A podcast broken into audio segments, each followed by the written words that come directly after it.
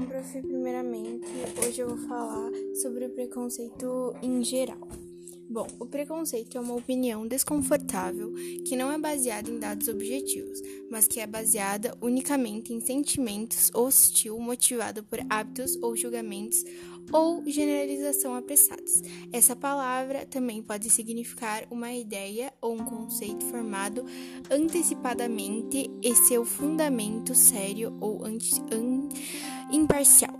Bom, agora, agora é o preconceito que eu vou falar sobre racismo. Um racista acredita que existem raças superiores às outras, o que, grande o que é uma grande tolice.